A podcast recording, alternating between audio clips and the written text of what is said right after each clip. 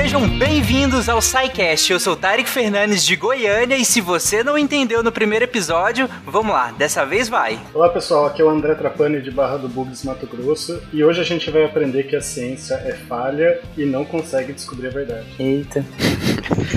Aqui é Bruno Gauss do Rio Grande do Sul e calma que esse episódio vai ser mais light, espero, do que a parte 1. Então, relaxa, relaxa, relaxa. Oi, pessoas, eu sou Olivia Leite, direto da região do Cariri, do Ceará. E se você realmente chegou nesse segundo episódio sem ter entendido o primeiro, faz sentido você estar aqui. Agora, se você entendeu, faz muito mais sentido você estar. Boa. Hey Judes, aqui é o Luiz Felipe de Nova Iguaçu, Rio de Janeiro. E essa é a parte 2 da epistemologia, porque nenhum filme de terror termina na parte 1. Um. Gente! Justo. Boa noite, diretamente de Recife. Aqui é a Maria. E se você confia, segura com a mão da gente e vem entender, já que você acompanhou a parte 1. Sobrevivente. Fala pessoal, aqui é o Felipe do Rio de Janeiro. E quando eu ouvi falar de K-pop a primeira vez no Twitter, eu achei que era alguma banda com o nome de Karl Popper. eu também. Meu Deus. Eu não vou mentir, eu também, quando disseram K-pop, aí eu fiquei. Não é K-pop que você quer dizer? Exatamente. Gente, assim, como pô, tão, assim, tão, gente? tão abreviando o nome do cara na banda, né? Uma, um, um easter egg. E diretamente do último isolamento social do Brasil, aqui é Marcelo Guaxinim. E além do epistemologia, tem o epistemozoan e o epistemo paramécia. Beijo pra todos que entenderam. Eu, eu entendi a referência. Você está ouvindo o SciCast, porque a ciência tem que ser divertida. E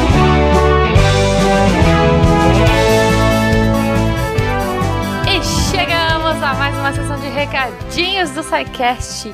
Eu sou a Jujuba e eu quero lembrar a vocês, ouvintes, antes da gente ir pro episódio que tá incrível, que nós temos aqui o nosso parceiro Cambly, C-A-M-B-L-Y.com, trazendo aí uma oportunidade para você, ouvinte. Ah, se você tá ouvindo isso hoje, sexta-feira, dia 22, você ainda tem a oportunidade de ganhar o super desconto que eles estão dando, olha aí, de 47% nos planos anuais.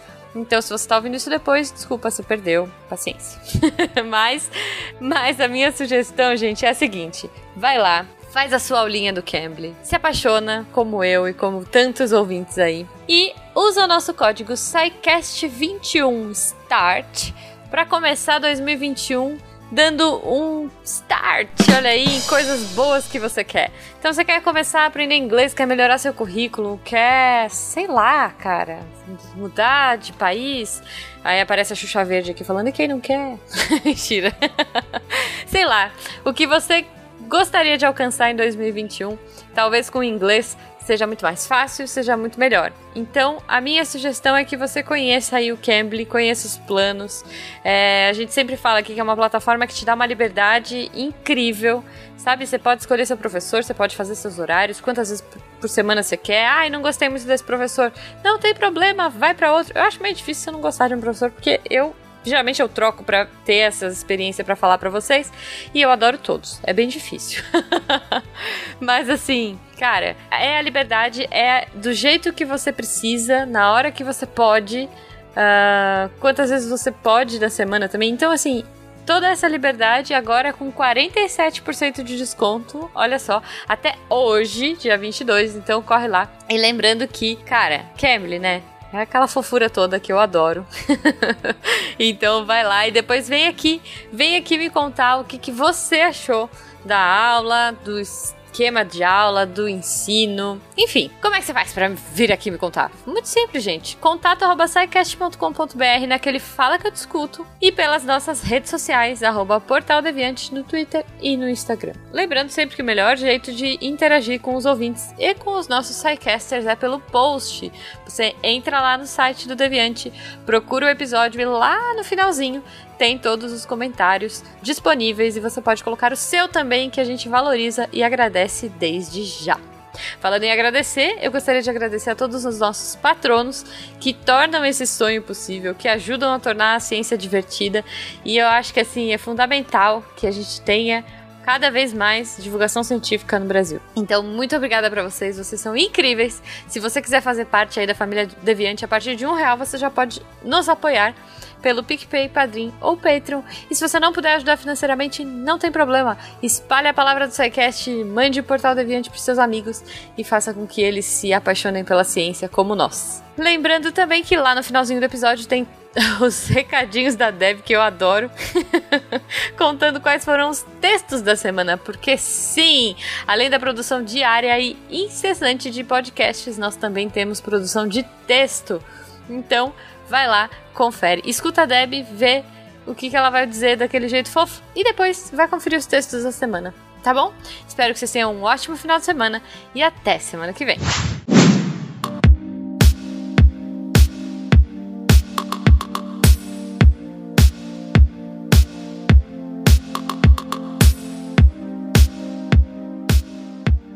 Bom, gente, esse episódio é uma continuação direta do SciCast 406, onde nós conversamos sobre epistemologia. O que é conhecimento em suas várias formas, falamos sobre verdade, falamos sobre realidade, estabelecemos vários pressupostos e dentre os pensadores que foram desenvolvidos naquele episódio, nós finalizamos principalmente com o nosso querido e didático Kant, né? Então, hoje o objetivo é progredir nessa visão epistemológica sobre o pensamento científico e, claro, nós vamos retomar de onde nós paramos, não é, gente?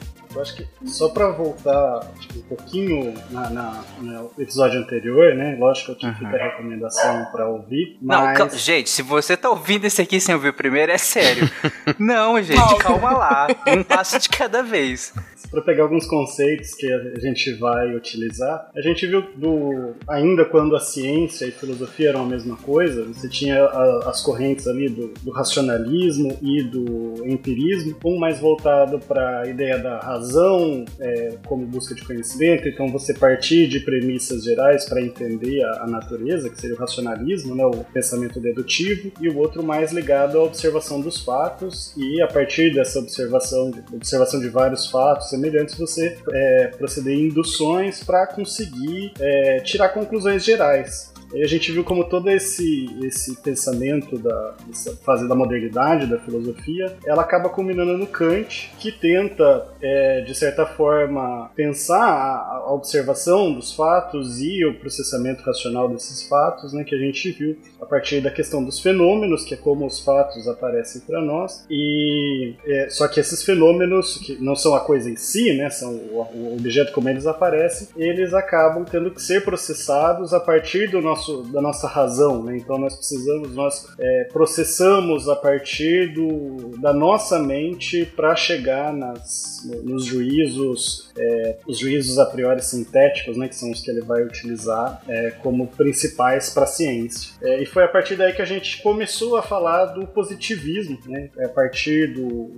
pós-Kant a gente tem essa construção positivista que vai de certa forma voltar mais à questão da experiência, né? Vai voltar a valorizar a experiência é, e até sobre isso, né? Interessante que o Kant ele inicia uma crise na filosofia quando ele ele coloca essas ideias, ele vai começar vai, vai começar a se questionar até porque se filosofia e ciência eram uma coisa só, eram o quem era a gente até brincou do, do Descartes, né? Não era filósofo e cientista, era tudo a mesma coisa. A partir do momento que você começa a separar, que o Kant ele vai separar então o que é a, o estudo da metafísica e o que, que seria realmente o papel da ciência, você começa a ter uma, uma crise, ou no mínimo uma redefinição do que é a filosofia, e esse papel da filosofia ele vai ser bastante discutido dentro do, do dos, das escolas que a gente vai ver nessa pauta, né, nesse cast. É, então, a gente tem aqui o positivismo, a partir disso, então, ainda relembrando do episódio anterior, é, principalmente nascendo aqui com o Augusto Conte, que seria o pai desse positivismo,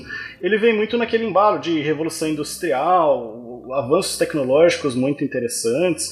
E ele vai pregar, vai colocar aí a ideia de que a ciência vai resolver todos os problemas da humanidade, né? Ela é sempre é, para o alto e avante, né? Nunca para.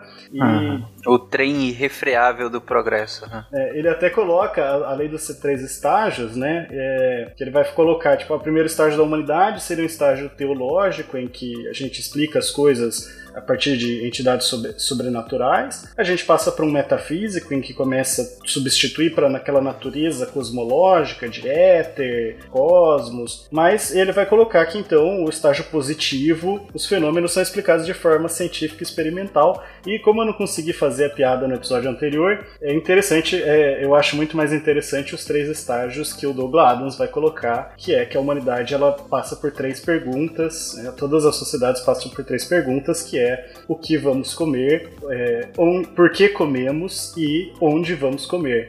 Eu acho mais, mais Uhum. bem formulado que essa do Conte, mas né, aqui a gente está vendo o, o Conte e essa questão que, tão motivado por esse avanço tecnológico, a gente vai ter essa ideia de que a ciência ela é, é, avança é, sempre, né? então uma ideia de progresso, é, ordem e progresso, e que então a gente vai descobrindo as leis, ele vai colocar muito isso. Eu inclusive vejo muito a- essa questão de leis, lógico que não é do positivismo, mas essa questão que a gente pensa de leis universais, é, é uma coisa muito forte dentro do pensamento positivista. Né? Você tem leis que regem a natureza e cabe ao ser humano, a partir da experiência, da observação, dos sentidos, lógico que proce- processado por uma razão, é descobrir essas leis da natureza. É que faz sentido dentro do que a gente chama de ordem, né? Se, se não há uma leis que descrevem e que regem, assim, você não há ordem, né? Sim. E, e faz sentido dentro do que as É. pessoas consideram de ciência, né? Não, a ciência está sempre evoluindo, sempre resolvendo os problemas.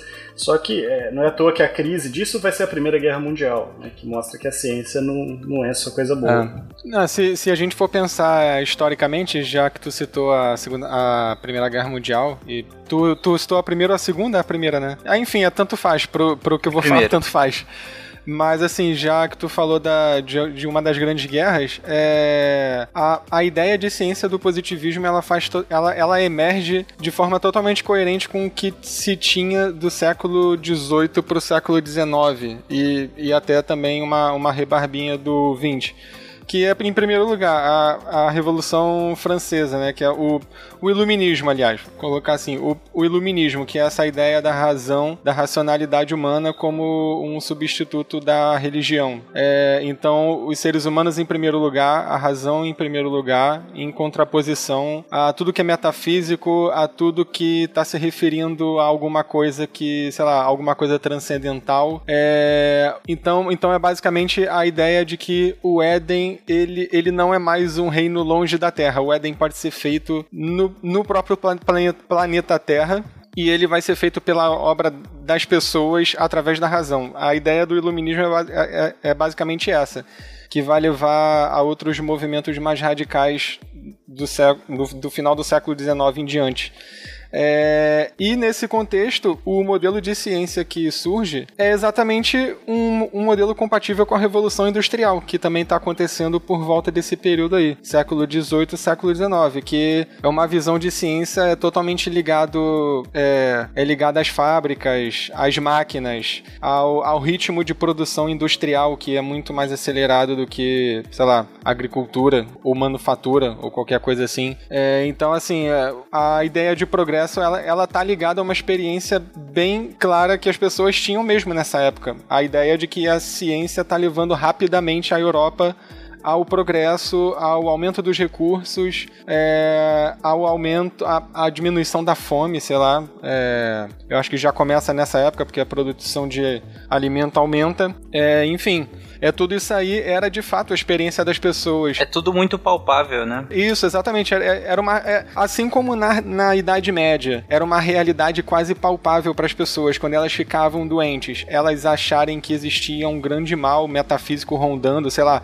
demônios encarnados rondando a casa das pessoas e matando elas com doenças terríveis. Isso, é uma isso era uma realidade palpável para as pessoas da época. Da Revolução Industrial em diante passou a ser uma realidade palpável. Esse ritmo é, imparável e, e rumo ao progresso da humanidade. Não era um devaneio. Assim, é, acho que fazendo um, um, complemento ao que você estava falando, Felipe, é, quando você faz essa correlação né, da ciência com, com essa lógica é, das fábricas, a gente consegue perceber que essa espécie de desenvolvimento da mentalidade, né, da, da teoria iluminista, ou melhor, da linha de pensamento iluminista, ela ela vai se consolidando a partir do momento que ela se conecta com esse, esse campo mais é, do, do produtivo, né? Ela, ela vai se consolidando justamente com que com tudo que vem se transformando da mentalidade, inclusive desde o, o, período do Renascimento, né? Desde que o homem passa a ocupar o centro da, das análises do, dos demais homens, né? A gente chega num ponto onde, onde finalmente a razão, que é o que nos torna maior, diferenciado dos demais, é, dos demais seres, dos demais animais, é, finalmente ela chega num ponto onde justifica o porquê que nós somos superiores. E aí, botar esses superiores entre muitas aspas. E aí a gente consegue, através da, da razão, produzir é, tecnologia, produzir ciência que é, efetivamente produza esse domínio sobre a natureza. Então é quase como se você finalmente tivesse chegado no alvo de um processo que, que vem se desenhando a, a, a um longo período. E aí, é, quando você fala, inclusive, do, dos movimentos mais radicais, é, você acabou me fazendo lembrar do que vem justamente em seguida, né? Quando vem todo esse, esse movimento de crítica a, a, esse, a esse racionalismo exacerbado, que vai ter, é, por exemplo, no Nietzsche, um dos maiores expoentes, mas eu gosto sempre de quando, quando toca nesse assunto de trazer, inclusive, a produção da, da Mary Shelley, né? Por conta do, do Frankenstein.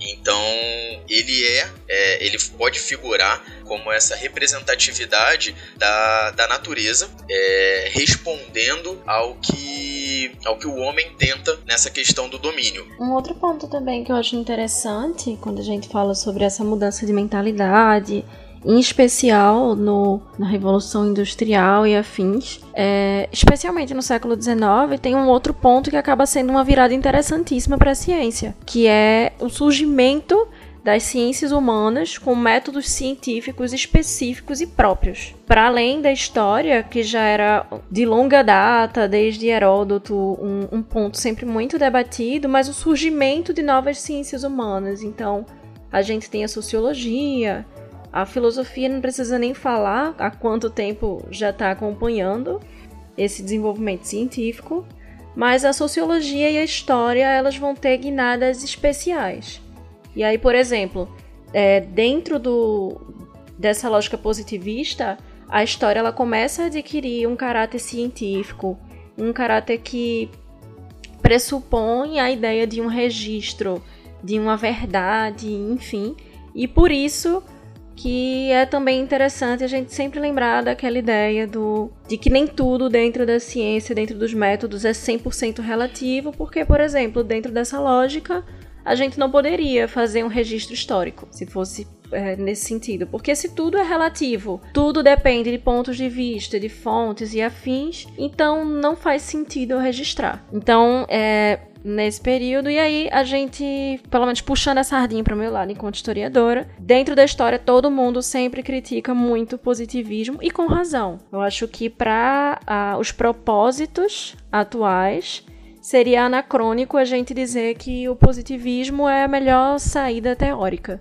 Mas ao mesmo tempo, nesse período de surgimento das ciências humanas enquanto método científico, o positivismo foi extremamente importante para conseguir estruturar essas bases e essas lógicas de como lidar com fontes, de como lidar com datas, de como lidar com grandes nomes, de como lidar com grandes figuras. Então, foi um, uma corrente que foi extremamente importante para esse desenvolvimento científico-humanístico. É estabelecer pontos de partida, né, Maria? Pelo que você colocou, ainda que, que assim, a, tem a abertura pra gente questionar muita coisa, mas pelo que eu entendi do que você colocou, o positivismo estabelece alguns pontos de partida que são que foram importantes para o desenvolvimento da história como ciência, né? Aproveitando esse comentário da Maria, é, eu acho que o positivismo ele é muito interessante nisso, entrando um pouco na, mais na, nas questões epistemológicas, porque o que, que é o positivismo prega, né?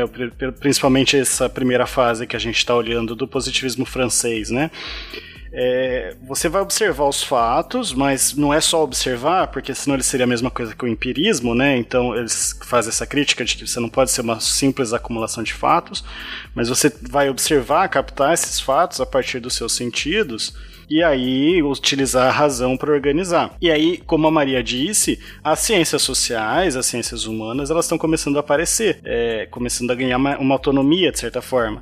E o positivismo, o que, que ele quer, né? Qual que é o problema que ele está enfrentando? É definir o que é ciência. Então, fala, é, é, é, é cagar regra, vamos dizer assim, né? Quem, quem pode ser ciência, quem que não é ciência. Então, ele vai colocar esses critérios para a história. E a, a, sociologia é bem interessante, né? O, o Conte ele vai inclusive colocar a sociologia como, assim como ele faz a lei dos três estágios, né? Ele coloca ali uma as ciências mais complexas, as, as mais simples, as mais complexas. Ele vai falar astronomia, física, química, fisiologia e sociologia. A sociologia seria mais complexa, mas é muito numa onda de uma física social que alguns vão falar, porque é, no, o, o que, que era a sociologia? O, da mesma forma que um físico observa ali os, os corpos se mexendo, que um biólogo observa os organismos, o sociólogo vai, vai observar a sociedade como alguém externo que simplesmente observa o comportamento daquelas pessoas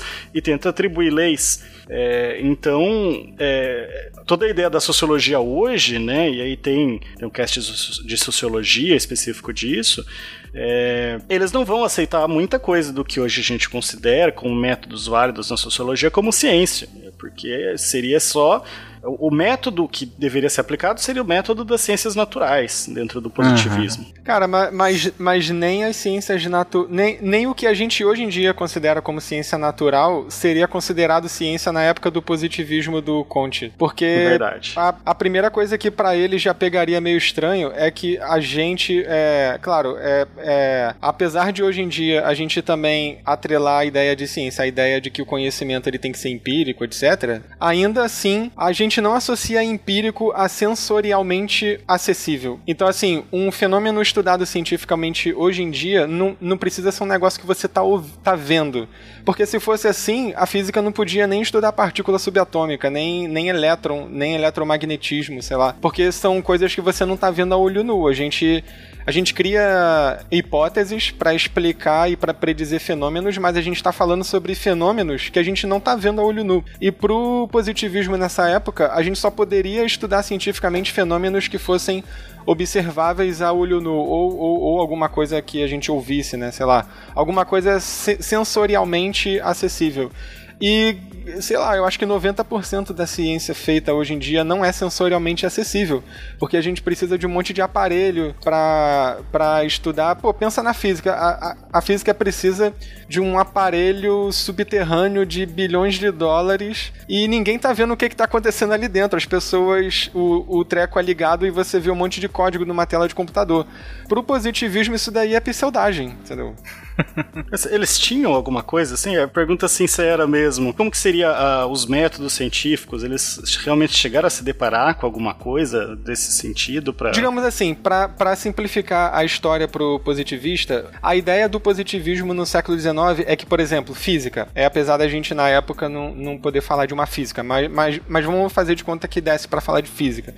A física científica na época, né, é, seria uma espécie de engenharia. Então, assim, sei lá, vo, você ia estudar algum fenômeno que você, no final das contas, pudesse tratar ele como um mecanismo de uma máquina que você usava na fábrica. Assim, era, um, era um negócio é, visível que você podia explicar com uma equação é, e mecanicamente. Então, é, por exemplo, no início do século XX, um dos problemas que o Einstein enf enfrentou foi justamente o, o modelo de física com pressupostos positivistas, porque os caras achavam que física de partículas no início do século XX e ainda mais a, a teoria da relatividade não era ciência, porque os caras estavam falando sobre fenômenos que não eram observados a olho nu. Eles estavam falando sobre coisas que, que eram basicamente equações é, sobre fenômenos que não eram observados a olho nu. Então você era, era tudo inferência. Você criava modelo matemático para dizer se a realidade se encaixava com o que o, o modelo predizia ou não. Isso pro positivismo, pro positivista dessa época não é ciência. É, inclusive, uma, uma coisa curiosa é que nessa época, é,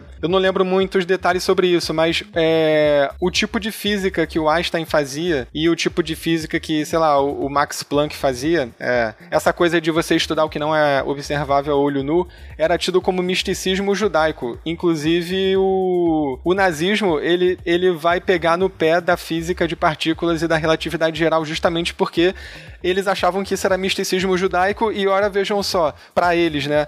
Não por acaso os físicos envolvidos ne nesse tipo de coisa eram todos judeus. Então, é, pra, pra, pra ver a loucura que era isso no início do século XX. Era uma mistureba total, assim. Me convença. Não, não há por que convencê-lo. Quem afirma é a ciência. Certo. Foram os cientistas? Há controvérsia. Vamos às provas. Balanço semestral já em real de alguma clínica especializada no tratamento de apaixonados. Tem? Hum, não tem. Não tem, não. Então não me venha com chorumela. Se você pegar os estágios que ele coloca, são os estágios que a Europa é, desenvolve, que a sociedade europeia desenvolve, né, é, é, ao longo da sua própria história, e ele toma como modelo para que todas as outras sociedades, né, tanto é que o André já tinha pontuado aqui, é o modelo de desenvolvimento da humanidade. E aí se replica. Da mesma maneira que não é pessoal quando ele diz que a física é menos complexa do que a sociologia, é também por conta desta relação histórica. Né? Na Europa, o desenvolvimento dessas ciências. A sociologia ela está num período aí de surgimento e ela só pôde surgir a partir desse desenvolvimento desta física. E aqui física, como o, o, o Felipe já tinha colocado, era toda a ciência natural, né? Era tipo era física assim, não tinha essas divisões que a gente tem hoje. Então a sociologia era a que estava surgindo logo nessa compreensão linear dele seria a mais complexa. É, e tem também a, a, questão do número de variáveis envolvidas em cada tipo de fenômeno estudado, né? É, eu acho que é nesse sentido também que fala-se que a sociologia seria mais complexa que a física. Porque a uhum. sociologia uhum. envolve. Para estabelecer uma lei, é, né? então, a, a sociologia, ela envolve uma esfera de análise que ela é, é. Ela emerge de fenômenos que na sua base são físicos. Então é por isso que é mais complexa. Né? É complexo ne, nesse sentido. Não é no sentido de ser melhor ou pior, de ser pejorativo, entendeu? É, uhum. é nesse sentido de ter mais variáveis envolvidas para você poder estudar o fenômeno.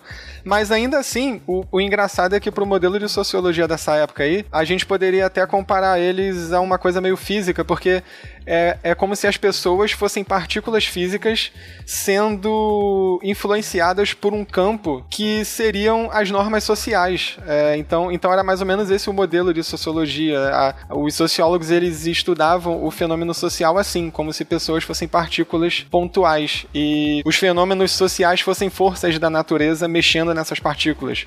É essa ideia de fundo. É, por fim, então, eles eram todos físicos de partículas sociais, né? Enquanto criticavam os físicos de partículas. Praticamente, é. A gente detalha bastante isso no, de, no cast de sociologia. Isso. Que é justamente quando a gente faz a comparação da sociologia com as ciências naturais, né? O surgimento dela é muito baseado nas ferramentas que existiam uhum. para tomar o seu desenvolvimento. Eu, eu, é assim que eu começo a entender de onde que veio a ideia do cara que escreveu um livro que chama Direito Quântico.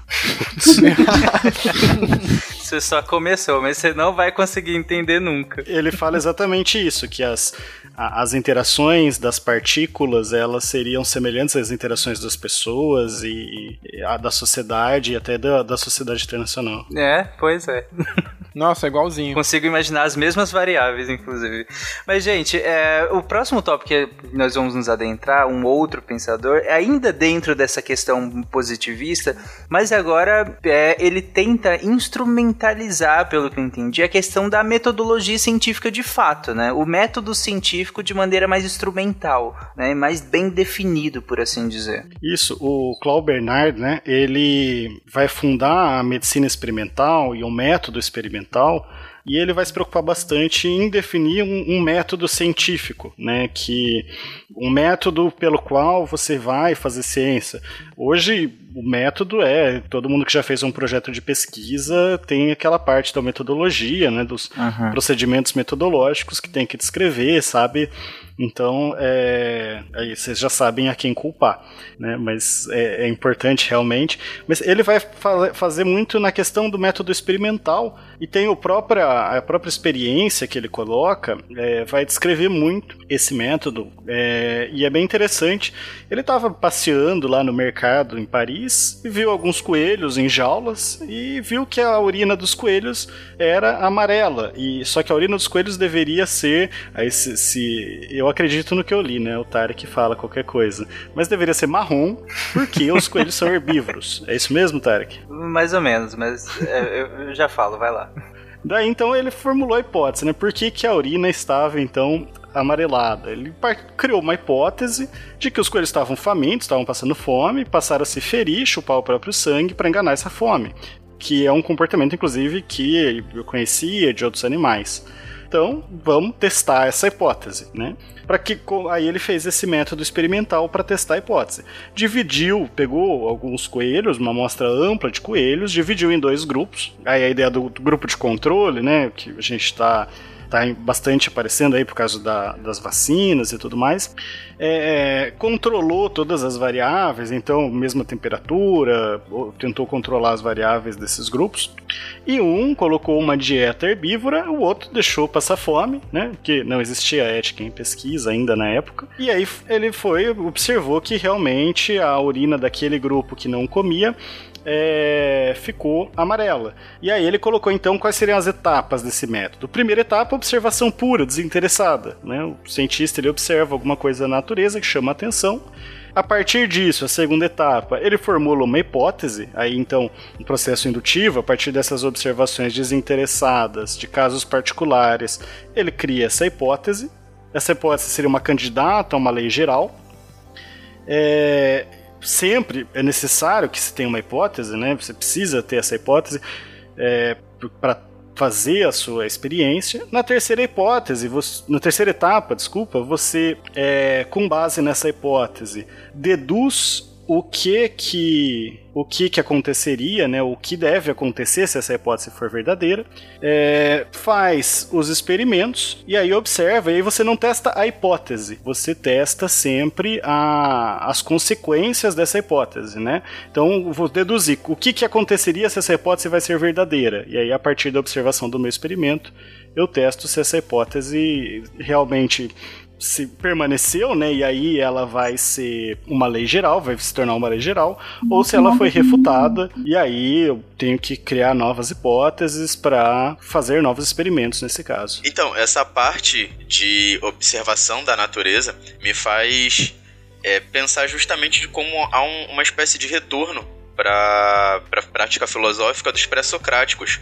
É, quando, inclusive quando o Aristóteles vai vai fazer essa diferenciação, né? Vai classificar eles é, como pré-socráticos a partir daí, porque o objeto de, de observação é a natureza, e depois disso Sócrates leva a, a filosofia para as cidades, né? E aí é, faz essa mudança do, do eixo central, e aí passa -se a se observar o ser humano. Então, é, acho que assim foi só isso que acabou me trazendo à memória, como é, da mesma maneira que o que eu tinha comentado anteriormente, né, sobre essa crítica ao, ao racionalismo exacerbado é, parte de um, de um certo retorno, né, é, ao mesmo tempo e essa perspectiva de, de observação da natureza dá essa mesma sensação, né, desse retorno a uma prática ainda mais antiga. Eu não sei se o, se o André sabe algum detalhe disso aí que eu vou falar agora, mas é, a impressão que eu tenho é que nessa época os positivistas estavam tentando colocar no papel uma coisa que é, alguns alguns pesquisadores diletantes de séculos anteriores, digamos assim, tipo Isaac Newton, é, Bacon, é, o, o próprio Galileu, já praticavam, que é você não teorizar, pelo menos não explicitamente, não teorizar antes de observar a natureza. Então é, é exatamente essa ideia que os positivistas estão colocando no papel aí no século XIX, que você a primeira coisa de todas para você fazer qualquer coisa científica dentro de parâmetros aceitáveis de ciência é você observar a natureza, ou seja lá o que, que você está querendo estudar. Então você vai observar e a partir dali é que você vai teorizar. É que nem o Sherlock Holmes, né? O, se é, quem, quem é fã aí do Sherlock Holmes e quer entender positivismo, o Sherlock Holmes ele é a encarnação do positivismo do século XIX. Ele é o homem, é, ele, é, ele é o homem é, prototípico do positivismo. É o homem ideal do positivismo. Ele deveria funcionar dessa maneira. Não, não à toa o Sherlock Holmes ele fala o tempo todo, né? É uma das é um dos clichês do Holmes que é, ele fala que a gente nunca deve teorizar antes de ter todos os fatos à mão. Então vem vem daí essa ideia. Uhum. Até a observação dele das pessoas é muito positivista, né? A observa a, encaixando as pessoas de maneira tão tão, estre... tão tão bem encaixada, tão absolutista, por assim dizer. Não tô achando outro termo melhor é, dentro de, de caixinhas, a partir de observações que ele faz, ele supõe coisas assim e todo mundo vira quase uma partícula, como a gente estava falando antes, quase uma partícula no meio, quase uma coisa exata mesmo, né? Isso é muito cara do Sherlock, pelo menos na minha visão, né? Por isso eu prefiro o Doctor Who. eu prefiro o Hércules Poirot. ok, né? Na real, é, eu acho que é mais a maneira como ele faz isso do que o fato dele encaixar as pessoas em caixinha e ficar analisando. É mais a maneira como ele faz isso que mostra que ele é um modelo modelo do homem positivista. Porque, por exemplo, quando, é, naquele filme lá do do Robert Downey Jr., é, tem uma hora que ele vai lutar com um cara numa briga, tipo, tipo um clube da luta. E aí, assim, o, o cara, ele, ele tá parado, mas ele antecipa todos os movimentos que o cara vai fazer atacando ele e todos os contragolpes para cada movimento que ele tá antecipando. Então, quer dizer, ele, ele tá racionalizando extremamente ali é, uma parada que em tese a gente não racionaliza para fazer, né? Porque ninguém fica, ra fica racionalizando para brigar. É uma coisa de impulso, mas ele faz isso. Por quê? Porque é o modelo de. É, sei lá, vou, vou falar de qualquer forma, mas é o modelo de ação ideal do positivismo. É você ser extremamente racional e, e pensar em tudo e entender as pessoas e os contextos nos quais as pessoas se encontram como mecanismos de uma máquina. É isso que o Sherlock Holmes faz o tempo todo. E é isso, e, e, e a ideia de, de natureza pro positivismo é essa. Por isso que ele entende o fazer ciência dessa maneira que a gente está falando aqui. A ideia de de quantificar, listar e identificar todos os aspectos relacionados a uma situação. Até pelaquela própria ideia que o positivismo vai trazer muito de uma busca por uma verdade absoluta, que ela pode ser externa a gente ou não. E é por isso que o método científico positivista ele precisa ser tão preto no branco, tão específico, tão bem delimitado e tão bem demarcado, por essa busca por essa verdade absoluta. Verdade externa que tu diz é o quê? Não, não sei se eu peguei. É, é muito mais no sentido de, por exemplo, é... eu vou dar um exemplo usando história, porque é a melhor forma que eu consigo exemplificar, mas, por exemplo, é a Segunda Guerra aconteceu. Eu não fui uma espectadora visual, eu não estava lá, mas eu sei que é um fato que aconteceu. A grande questão é como esse fato aconteceu. Então, eu ter detalhes sobre esse acontecimento ou não é, indifere do fato dele ter existido. Então, é, o fato existe, as leis da natureza existem, os acontecimentos históricos existem, independente da gente ter o conhecimento sobre eles ou não. Acaba que o Sherlock ele é a representação do homem do seu tempo, né? E acho que até isso que a, que a Mari estava colocando, é, ainda dentro até mesmo de uma, de uma leitura historiográfica, é, onde a gente acaba tendo a percepção de uma historiografia é, de, de eventos numa espécie de, de corrente, né?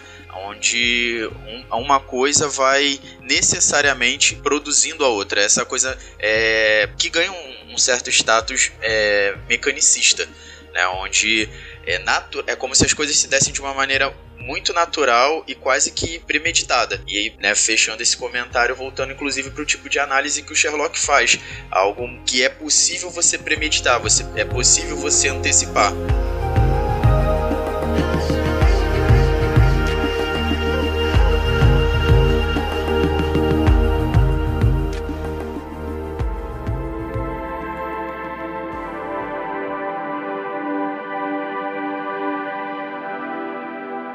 André, você estava falando em relação à questão da instrumentalização do, do, do método, então acho que é um, um bom, bom momento para você definir em quais etapas a gente, nesse momento, estava pensando no método científico, né? Que você estava comentando em relação que ele tinha, que o que ele tinha feito observações a partir do, dessa historinha do coelho aí, que é uma historinha legal, mas me foge um pouco da realidade um pouco, né? É porque é a observação desinteressada. Ele tá lá andando aí, oh, um Ah, sim, coelho. uhum. Aconteceu isso. aí cria uma hipótese.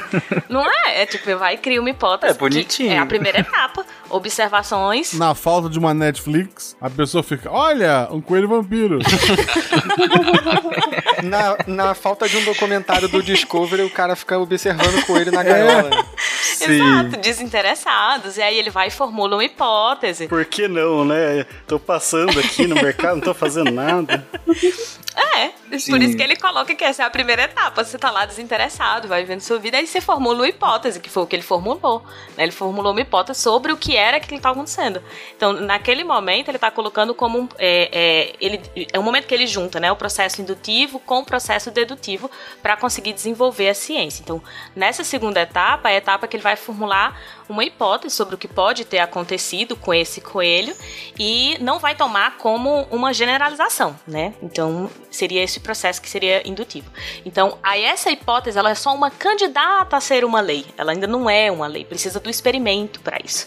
E aí vai para a terceira etapa. Nessa terceira etapa é que você entra com né, o dedutivo. Então, você vai deduzir o que vai acontecer neste caso em particular, que no exemplo que o André deu foi o coelho. Esse passo eu acho que é o que mais diferencia do, do empirismo puro, né? Porque Aham. você vai deduzir ali as consequências, você tem esse trabalho de dedução e não é simplesmente você ir observando os fatos e, bom, ah, é isso, né? Isso tá acontecendo Uhum. sempre, então é isso. É, e aí na- nessa, nessa terceira etapa, que seria também o experimento, né, para não ficar só nessa observação, essa, essa mudança que, que o André já falou, é quando você vai fazer os testes para ver se ela é possível de se tornar uma lei geral ou não. E aí você vem para uma quarta etapa, que seria a nova indução. Né, a refutação dessa hipótese ou então uma transformação em uma lei que seja científica universal. Né? São, seriam essas quatro etapas aí. Uhum. É, nesse início é muito bonito esse delineamento, né? Porque, ah, claro que ao, ao longo da, da história, daí pra frente, a gente vai aprimorar cada uma dessas etapas de várias maneiras diferentes, inclusive achar muitos, muitas falhas dentro delas e corrigi-las assim e assim por diante, mas pensando num primeiro delineamento de, um, de justamente instrumentalizar o método científico, é um método tão simples e bonito. É, tem que pensar exatamente isso que você falou, né, Tarek? Ele é a primeira vez que ele estava descrevendo ali um método experimental, então não tinha. É, e é muito próximo ao que se faz hoje ainda, né? Então é bem interessante. É, só ele só que é, ele partiu de uma hipótese que a urina dos coelhos estava muito errada, só que a urina dos coelhos geralmente tem a coloração sim, é bem amarelada, às vezes até bem do lado do vermelho, então. Mas tudo bem, né? A história valeu, a história é legal. É, ah, pronto. Isso era um ponto importante que eu estava esperando o Tarek explicar se era verdade ou não. A hipótese, ela não é necessariamente para ser comprovada, né? A gente não usa quando está fazendo ciência a hipótese, ah, eu preciso provar isso daqui que, que eu acreditei, ou que eu né, deduzi, ou que eu olhei e disse, é, é assim. A hipótese ela vai ser testada e deve ou não ser refutada à medida que o processo for acontecendo. A gente vai olhar as consequências, se ela for verdadeira, né, é, quais seriam essas consequências para poder testar e aí dizer, ah, ok, então não é por isso, por exemplo, nesse exemplo, que a urina está desta cor. Mas é um, é um começo, né? Então, para a ciência você precisa ter um, um ponto de partida. Você está olhando e aí você formula uma hipótese. A hipótese ela não é a lei, ela é apenas esse ponto para você fazer esse Uhum. experimento. Não, perfeito, Olivia. É, é muito isso mesmo. A minha observação é claro que ela é muito anacrônica, Sim. né? Mas é extremamente, porque se a, a gente olhando agora para esse delineamento do estudo, por assim dizer, é extremamente falho, Uhum. mas é de novo, é um anacronismo, Uhum. né? E se a gente parando para pensar que é o início de uma formulação de um método, é, é genial, na verdade. É, é simples de tão genial que é. E funciona, dado na, naquele momento, funciona até bem. Claro que hoje a gente entende que tem muitas maneiras de testar essas hipóteses. Hoje a gente entende, inclusive, que tem hipóteses que nem merecem ser de fato testadas, Sim. né?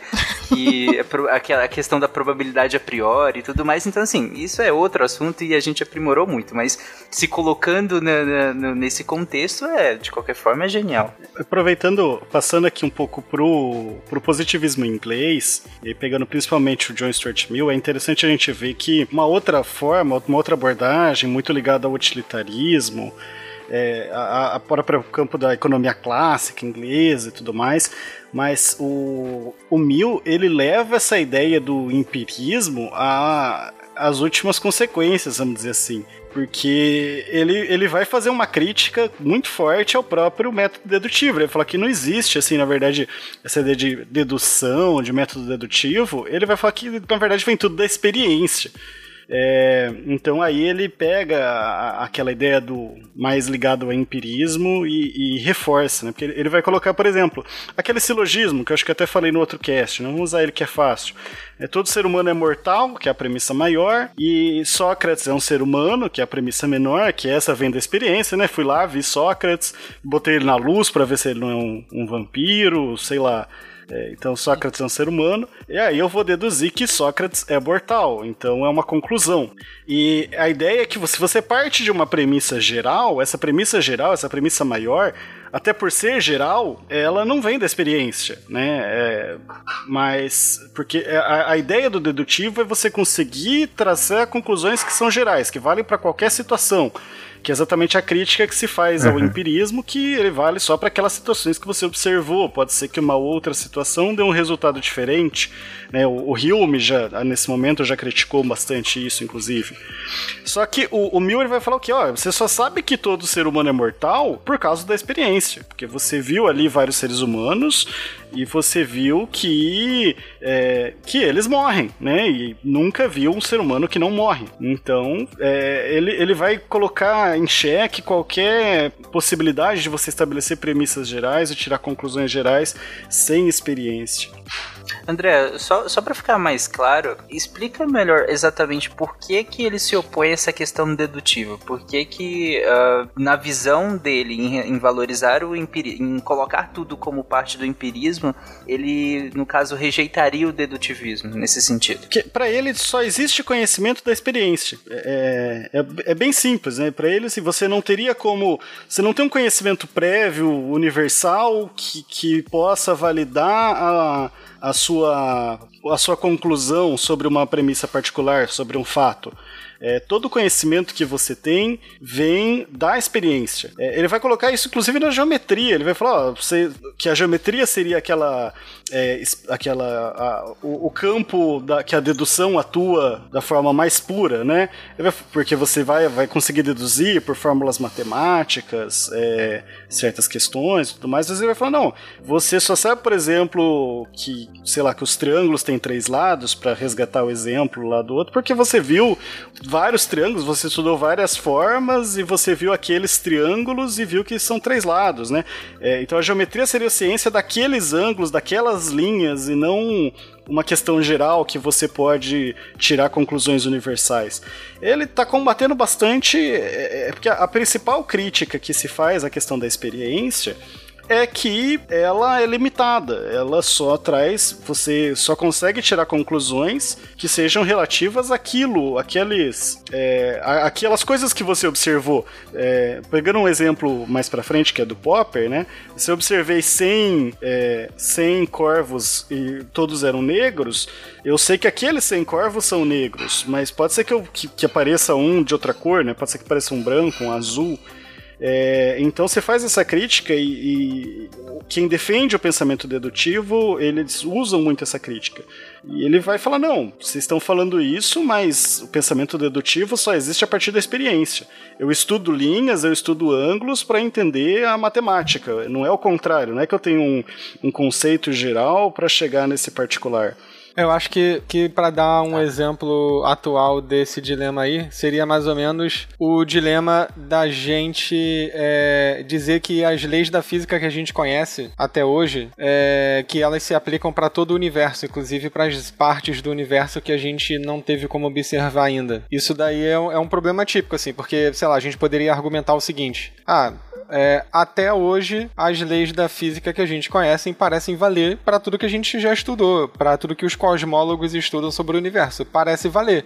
Então a gente pode generalizar diga, é, dizendo com relativa certeza que todas essas leis se aplicam para todo o universo. Não, não existe uma área do universo em que, sei lá, a gravidade ela funciona é, é, é, afastando a matéria e não, e não aproximando, e por aí vai. Só que, para um positivista dessa época, o dilema dele seria o seguinte: bom, de qualquer forma você não está observando o universo inteiro para fazer essa asserção aí. Então você está afirmando um negócio que você não experienciou.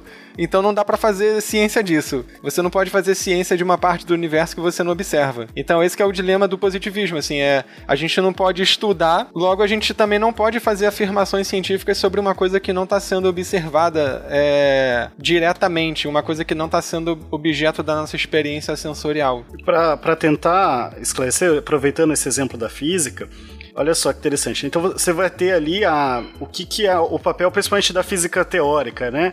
É tentar imaginar ali leis gerais para que, que você consiga prever fenômenos a partir dessas leis gerais. É, então, um pensamento dedutivo, ele iria muito mais na ideia de que ó, eu tenho aqui um, um, um, sistema de leis, eu tenho um sistema de um conhecimento sistematizado, e a partir desse conhecimento sistematizado, eu posso prever as, o que, que vai acontecer. Então, essa, essa previsão minha, como eu, eu não parti da observação, eu parti simplesmente da teorização de como funcionam as coisas, vale para qualquer coisa. O que o Mill está falando é o seguinte: olha, você só consegue chegar nessas leis gerais porque você observou a realidade, porque você observou a realidade e a partir da realidade criou leis gerais.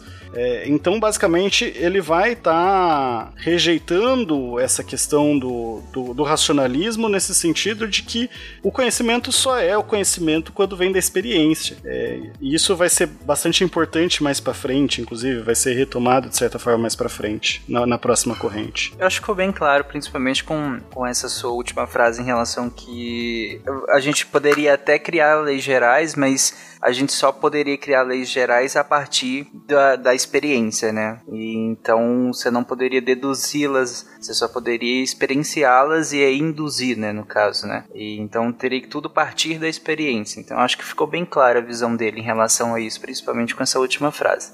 E eu acho que a gente pode avançar para essas características gerais aqui, André. É, então, só para a gente sistematizar, né, resumir, o que, que a gente tira do positivismo nessa primeira fase, né? Essa fase que vai aí se encerrar com a, a Primeira Guerra, né? O que a Primeira Guerra traz de consequência a reivindicação do primado da ciência, né? E aí a ideia de que a ciência é a única forma de obtenção de conhecimento. E, e, a ciência aqui entendida com aquele método das ciências naturais, mas que o Felipe fez a, a ponderação, né? Que não é nem o método das ciências naturais que a gente tem hoje, mas é, é aquele método da ideia de um cientista observando a natureza como sendo alguém fora dela, externo a ela para chegar às observações. Então, você tem um cientificismo, você tem uma exaltação da, da ciência, da, como esse conhecimento legítimo, essa forma de resolver os problemas humanos, sejam eles naturais, sejam sociais, é, e que essa ciência, né, olha aí por que, que a Primeira Guerra vai, vai ser problemática. Essa ciência levaria a sociedade para um momento de, é, de paz, de solidariedade, né? É, que a gente viu que não aconteceu. É, então você tem uma crença nesse progresso contínuo e refreável do conhecimento científico. E aí é interessante você pensar a teoria da evolução. Aí, o que, que essas pessoas vão fazer com a teoria da evolução? É, até aquela ideia que a gente tem até hoje, né? Ah, a gente vai evoluindo, o homem é o topo da evolução. É, então isso casa muito bem com essa ideia de que, olha aí, a ciência, o progresso irrefreável da humanidade, a gente alcançando aí, vai alcançar tudo que tem de bom na sociedade, que são valores muito ligados ao próprio iluminismo, né? O iluminismo você já vê muito a raiz dessa, dessas ideias. É, então você tem esse método generalizado das ciências naturais, do mesmo jeito que você vai estudar a física, você vai estudar a sociologia. É, a sociologia como essa nova ciência, a ideia dos fatos sociais, que é algo muito marcante também, que a, a Maria tinha apontado também com a história, então o surgimento das ciências sociais, e uma ideia de rejeição à metafísica, que aí com o Mill vai chegar a um, um extremo. Acho que aquilo tudo que não é, é, o que não segue o método científico, né? Então, o, o, uma ideia mais de idealismo, de espiritualismo, isso é descartado como forma de conhecimento. A ciência realmente é a única forma de conhecimento que vai ser interessante. Eu entendo quando você coloca que, inclusive, esse final da, da, dessa primeira fase, né? Ali com a Primeira Guerra Mundial, é uma quebra de, de expectativa, por assim dizer. Porque é, essa ideia da, da ciência como um avanço da sociedade rumo a um, a um período, digamos, de paz ou de, de melhor comunicação entre as nações, entre a, a noção de nação, claro, né? Falando hoje, mas entre o mundo e tudo mais, ela não é nova, né? Na verdade, nem um pouco nova. É, uma coisa que até é um pouco mais recente à, época que a gente está falando aqui e que mostra esse deslumbre com a ciência é a questão do telégrafo, né? A gente já chegou a citar isso em casts como o SciCast de eletricidade, mas quando da, da, da, descoberta do telégrafo, a primeira vez que se conseguiu conectar o continente é, europeu com o continente americano, era um deslumbre, era caramba, a gente conseguiu comunicar um continente com outro, sabe? Nunca mais, por que brigar? Por que, que, for, por que, que vão haver conflitos se a gente consegue se comunicar de maneira tão rápida, né? Agora, por, por sinais, em poucos minutos, você conseguir se comunicar de um continente a outro. Esse deslumbre consciência é muito bonito e é muito interessante e, e dá para entender de como que ele chega a essa quebra de expectativa que acontece com a Primeira Guerra Mundial, sabe? De subir tanto e cortar o clímax. O que eles não se ligaram é que agora um governo pode xingar o outro pela internet. Não, sim. não, que isso, não que isso aconteça, é só uma suposição. Não. E os conflitos Sim, começam completo. bem mais rápido agora, né? Agora, é. Pois é, coitado. Via Twitter. Me convença. Não, não há por que convencê-lo. Quem afirma é a ciência. Certo. Foram os cientistas? Há controvérsia. Vamos às provas. Balanço semestral já em real de alguma clínica especializada no tratamento de apaixonados. Tem? Hum, não tem. Não tem, não. Então não me venha com chorumela. Esse negócio aí do telégrafo que o Tarek falou é interessante porque, assim, a gente tá pensando ainda de, de uma maneira a- até bem pouco trivial, mas assim, graças ao telégrafo, todas as pessoas de um país poderiam quase simultaneamente é, saber o que um monarca falou pra elas, porque antigamente isso daí não dava, né? Tu tinha que, sei lá, era era por carta, assim, tu tinha que esperar dias um cara vir com um papel em cada cidade pra mostrar assim, ó, o, o rei falou não sei o que. Com o telégrafo e outras tecnologias que foram surgindo, o, a- é, as pessoas ficavam sabendo em questão, sei lá, eu acho que de horas, o, al- alguma lei nova, alguma proibição nova, algum problema que estava acontecendo no mesmo reino, no- de um outro lado do mesmo reino, e por aí vai. É esse tipo de coisa que pra gente hoje em dia é trivial, na época tava longe de ser. Ah, mas dá pra Sim, entender sim. os caras, né? A gente também pensou assim um tempo atrás. Vamos criar um grupo no WhatsApp pra família, vai ser super legal. Todo mundo vai se amar. Do terceirão pra vida. Exatamente. Não, e assim, um, um, um outro adendo que eu ia falar bem rápido sobre essa parte da antimetafísica do positivismo. Quando a gente fala de metafísica, ge- geralmente a gente pensa em espiritualidade, religião, o que também é- o positivismo era contra. Era, era contra no sentido de ser uma coisa a ser evitada e de não ser algo pesquisável cientificamente. Você você tinha que tirar isso da equação para descrever a natureza. Mas essa antimetafísica, ela é um pouco mais geral. É, do, a antimetafísica do positivismo, ela é um pouco mais geral. Porque, por exemplo, se a gente fosse travar uma discussão sobre livre-arbítrio, isso também é metafísica. E o positivismo diria assim que, pô, mas essa questão aí não, não vai levar a gente a nada. Isso daí não é, não é pesquisável cientificamente, então é, é merda essa questão aí. Você, vocês, vocês são.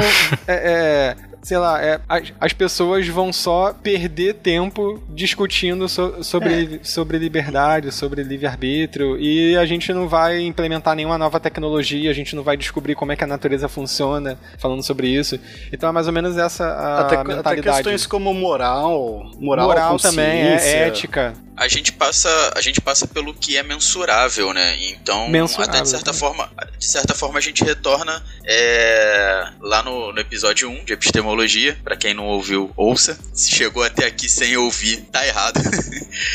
é, quando a gente faz a, a separação do senso comum, é, do conhecimento filosófico, do conhecimento religioso, é, justamente por essa questão, né? Nesse, né, nessa linha é, a gente acaba passando quase que necessariamente pelo que é mensurável. O que acaba não, não tendo essa mensuração, o que é o que impossibilita a chegada da verdade absoluta, como, como a gente já falou aqui, é, não faz sentido ser debatido, não faz sentido ser observado, não faz sentido nem estar tá em pauta. É, é, o que hoje. Não, não vou entrar nessa. Deixa. Deixa pra lá. Bom, gente, então quer dizer que com, com isso tudo que vocês estão falando, o positivismo então morre na Primeira Guerra Mundial? É isso então? Só que não. Ele bota um chapéu diferente. É, você vai ter, depois da, da Primeira Guerra, né? Aí, antes da Segunda, você vai ter alguma reestruturação desse positivismo no chamado positivismo lógico, ou neopositivismo, empirismo lógico, né, que é feito pelo Círculo de Viena, né, o Viennkreis que é são é um grupo de, de, de filósofos, de pensadores, aí, matemáticos, é, físicos, que vão ter mais ou menos as mesmas ideias, essas ideias positivistas. Eles vão abandonar um pouco essa parte, não vão discutir muito essa questão do, do progresso irrefreável, da, da, parte mais social, vamos dizer assim é, que, digamos, diga-se de passagem, é metafísica, né? Você falar que a ciência vai trazer um progresso irrefreável é uma questão metafísica também, né? A própria lei dos três estágios do, do, do Conte é um pouco metafísica.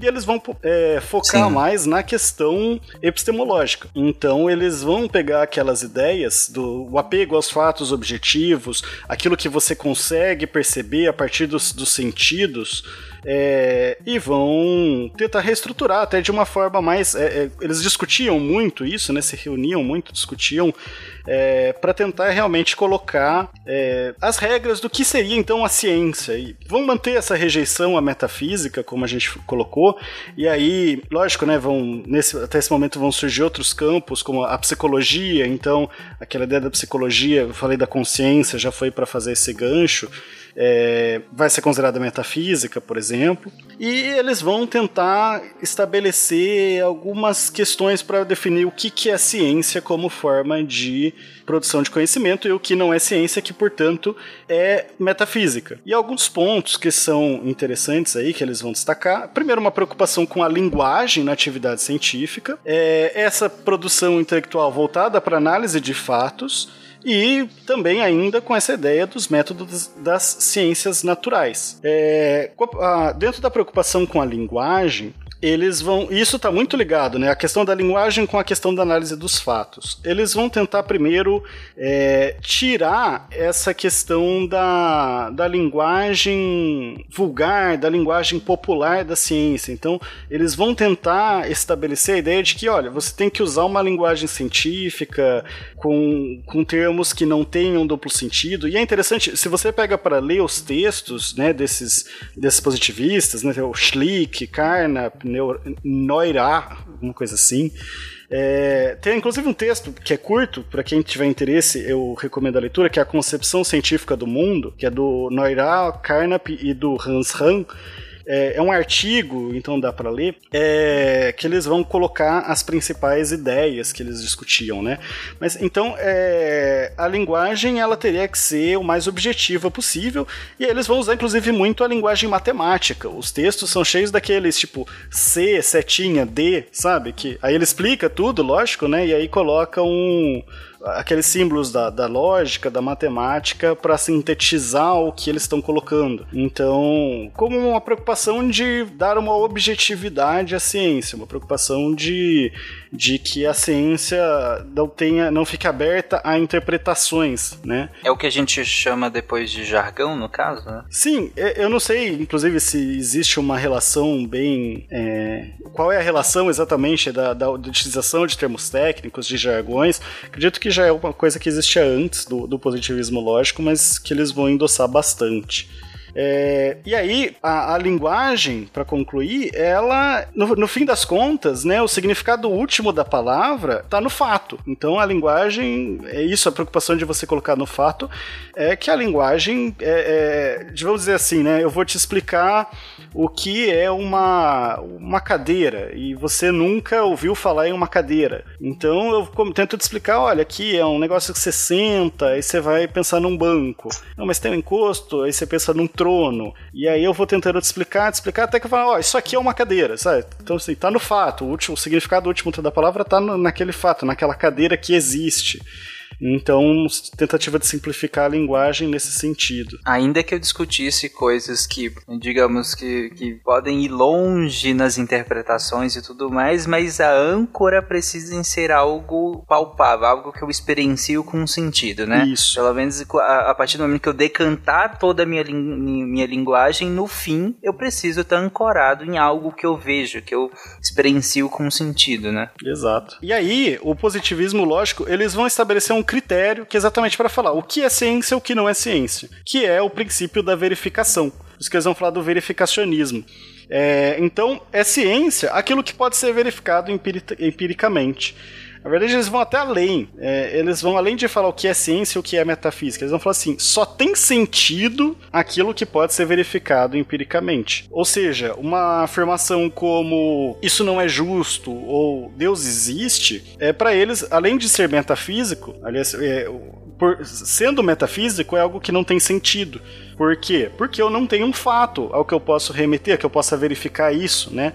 É, eu vou te explicar Deus, mas aí em algum momento eu vou ter algum fato para apontar e falar isso é, é, é, Deus, isso é a justiça ou qualquer coisa nesse sentido. Então, para eles, é, uhum. isso ficaria relegado para metafísica e eles levam essa questão extrema para falar que não, isso é sem sentido, porque o sentido último tá, tá no fato. Sim. Não é que a palavra Deus não, não, não exista, né? Mas ela só não pode ser colocada em linguagem técnica, né? Como se ela não pudesse ser colocada dentro da ciência. Não há como eu falar cientificamente sobre algo se esse algo não tiver uma âncora em algo real, em algo que eu experiencio com sentidos, né? E aí você deu o exemplo da questão do Deus existe, né? É, eu não tenho como nem falar sobre isso dentro do arcabouço da ciência, né? Dado que eles acabaram de estabelecer de que a ciência precisa ter uma linguagem própria, uma linguagem para ser falada sobre coisas científicas. E se partindo desse pressuposto, eu não tenho como falar de Deus dentro da ciência, né? Exato. né? Nesse sentido. Nem de nada, na verdade, que eu não tenho como ancorar, né? Mas eu acho que, que tu deu uma, uma, uma alisada boa no, no nos positivistas, porque na verdade eles não são tão legais assim, igual tu falou. Porque para eles, a ideia de que só é relevante para análise e só tem um status de realidade aquilo que é investigado cientificamente, entendeu? Então eles não estão só falando que, uhum. ah, não, pô, existem várias coisas no mundo e não sei o que, isso. E a gente só tá preocupado com essas com as coisas que são investigáveis cientificamente. Não. Eles estão falando que todo o resto que não é investigável cientificamente, na realidade não faz diferença nenhuma a gente discutir se existe ou não existe, porque são pseudo-questões. A metafísica, para os positivistas, é como se você quisesse pendurar uma rede na tua casa e em vez de colocar o gancho preso na parede, tu, tu colocasse o gancho preso no meio da sala. Sem. É, entendeu? Não, não tem nada prendendo o Sim. gancho, não tem parede nenhuma. Tu colocou ele no meio da sala, assim, no, no meio da sala. É tipo isso, é um, é um, é um termo que não tá ancorado em nada concreto, real. Então, assim, qual, qual é a diferença entre você dizer que não existe e dizer que que ele, na verdade, é uma ilusão, uma espécie de ilusão perceptiva ou um artefato da linguagem que você está utilizando para fazer parecer que ele é real, Uhum. entendeu? É mais ou menos por aí que os positivistas vão. Dentro de todas aquelas formas de conhecimento que a gente viu no primeiro cast, a ideia é de que não, só o conhecimento científico que, que faz sentido, né? os outros não fazem. Então, realmente, quem, quem vai colocar mais do jeito que o Tarek colocou ali, né? E, gente, isso são os positivistas falando, né? Vão lá no, no Twitter do, do Carnap xingar ele. quem vai colocar mais no sentido do que o Tarek colocou é o Popper, né? O Popper, ele não vai falar que, ah, não faz sentido. Ele vai falar que simplesmente não é científico. Mas aí ele vai mudar um pouco. A gente vai ver daqui a pouco. E aí, é, eu gostei do, do que o Felipe trouxe a palavra do ilusório, né? E é bem isso, né? Até no próprio exemplo que você deu da rede, é, se não há onde pendurá-la, ela vai cair no chão. Se você deitar. em- Desculpa, gente, meu gato pulando aqui na Pensei que tu tinha pendurado a rede no nada. Aí caiu, né? Não. É o efeito, né? Sonoplastia. É, se você deita na rede e ela está sobre o chão porque ela não tem onde estar pendurada, é uma ilusão que você está deitado na rede, você está deitado no chão. Então é, é legal, acho que a palavra ilusão ilustra bem aqui é, o que a gente está querendo falar. E sim, a minha fala ficou parecendo uma passada de pano aqui e, se encaixa um pouco melhor na frente. Mas é, é interessante para trazer isso um pouco para o que, o que a gente considera ciência hoje mesmo, né? Você tem é, é, o exemplo da psicologia. É, se você na psicologia está discutindo consciência, eles vão falar: não, isso não faz sentido. Consciência não pode ser é, verificada. Você não tem como verificar a partir dos seus sentidos. É, agora, a psicologia ela vai ser considerada ciência dentro da ideia do behaviorismo. Não, eu estou estudando comportamento. Aí sim, comportamento eu consigo verificar, eu consigo observar. Então, é, muito do que é considerado é, ciência hoje, para eles, seria metafísica, seria sem sentido. Eu acho interessante, só para trazer rapidinho, no direito tem um autor que vai, vai beber dessa fonte, né, que é o Hans Kelsen, que é o positivismo jurídico, embora o conceito de positivismo dele não tenha a ver com esse positivismo dos, dos do, do- do- da epistemologia, mas ele vai pegar isso e vai falar: não, vou tirar tudo que não é direito, vou tirar moral, vou tirar política, para fazer algo que possa ser uma ciência do direito. Né? Então vou observar o que, que dá para verificar. A norma, né? a, norma jurídica, isso eu consigo ver. Então isso vai influenciar várias áreas do conhecimento nesse sentido de tentar se adequar ao que é ciência. né? Tentar falar: estou fazendo ciência aqui porque o que eu estou pesquisando pode ser verificado, pode ser observado é, dentro do, do mundo dos fatos. Só acho que o pessoal do Círculo de Viena devia ser muito chato, né? Tipo, só jargão, eles deviam ser a antítese do a ciência deve tem que ser divertida. Puta. É, só eu tinha falado que a, a questão da, do papel da filosofia, né? E é interessante, para onde que eles vão jogar a filosofia? Ah, a filosofia ficou sem função. O que, que a gente faz? A filosofia vai ser exatamente para tentar trazer a objetividade, tentar esclarecer a, a linguagem, trazer objetividade para os termos linguísticos, para os termos da, da ciência e tudo mais.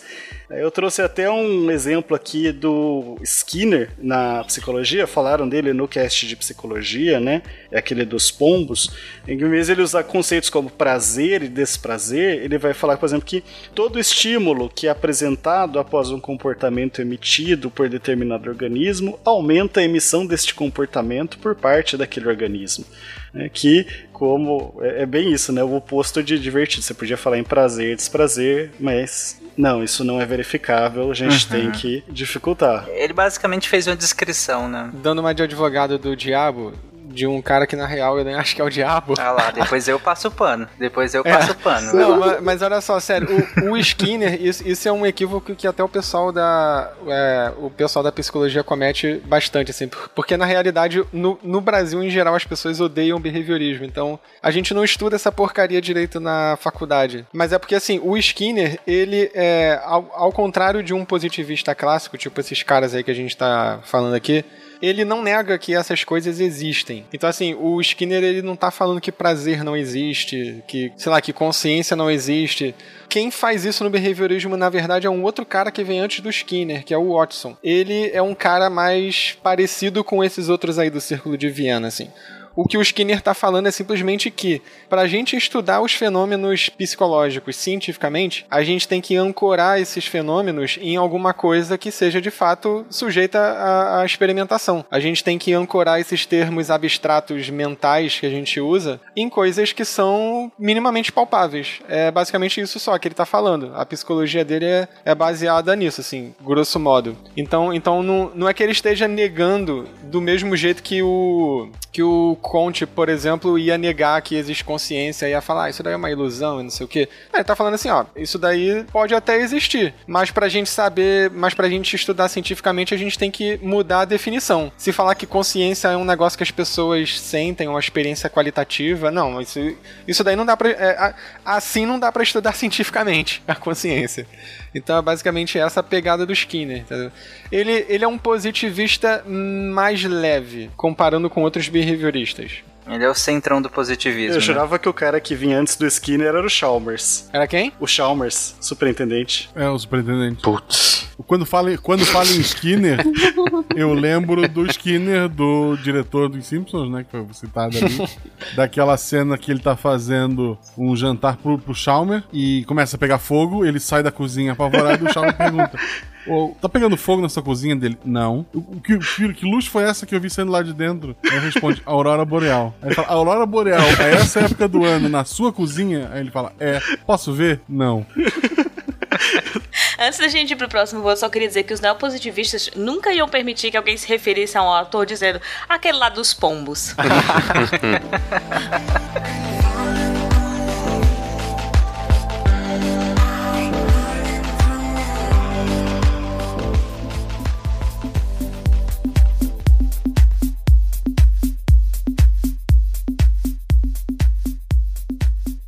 gente, mas o, o positivismo a gente vem descrevendo aqui e tudo mais, mas ele não estava no vácuo e nem ficou, permaneceu no vácuo, né, esse tempo todo. Quem era e como se estruturavam as críticas ao positivismo? Esse período, na verdade, esse- o positivismo ele vai sofrer várias críticas e esse período da filosofia ele é bem, bem rico e de certa forma ainda precisa ser muito estudado. É, e eu acho que bom fazer esse disclaimer. Na verdade, o disclaimer vale pro cast inteiro, né? Eu acho que a gente pegou aqui uns, uns 10, umas 10 disciplinas de epistemologia e reduziu em dois casts de duas horas e meia, né? É, mas aqui a gente pegue- pegamos aqui alguns autores, algumas correntes de críticas ao positivismo, e uma delas, a fenomenologia, até anterior um pouco a esse positivismo lógico, mas que já vai começar a fazer oposição e vai começar a ver o conhecimento, porque aqui a fenomenologia ela não é tanto uma ideia de pensar o conhecimento científico, mas sim o conhecimento como um todo, né? Mas ela vai fazer várias críticas ao positivismo e vai estruturar um pouco o que vai se começar a definir dentro das ciências sociais, das ciências humanas como métodos.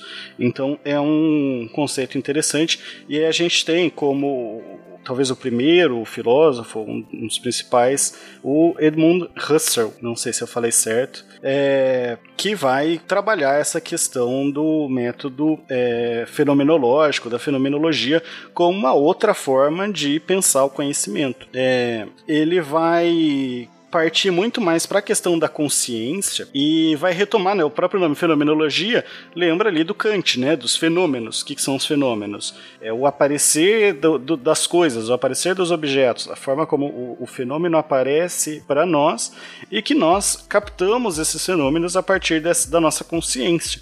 Então, é exatamente nisso é, que ele vai focar. Então, olha só já a, a diferença, né? Ele já está partindo da consciência para explicar é, o conhecimento. Então, ele vai falar, por exemplo, a ideia da a, a intencionalidade da consciência, né? Que seria um fenômeno básico aí da fenomenologia. É, embora não, não seja ele que vai colocar, a gente tem outros autores como Franz Britano que vai definir essa intencionalidade.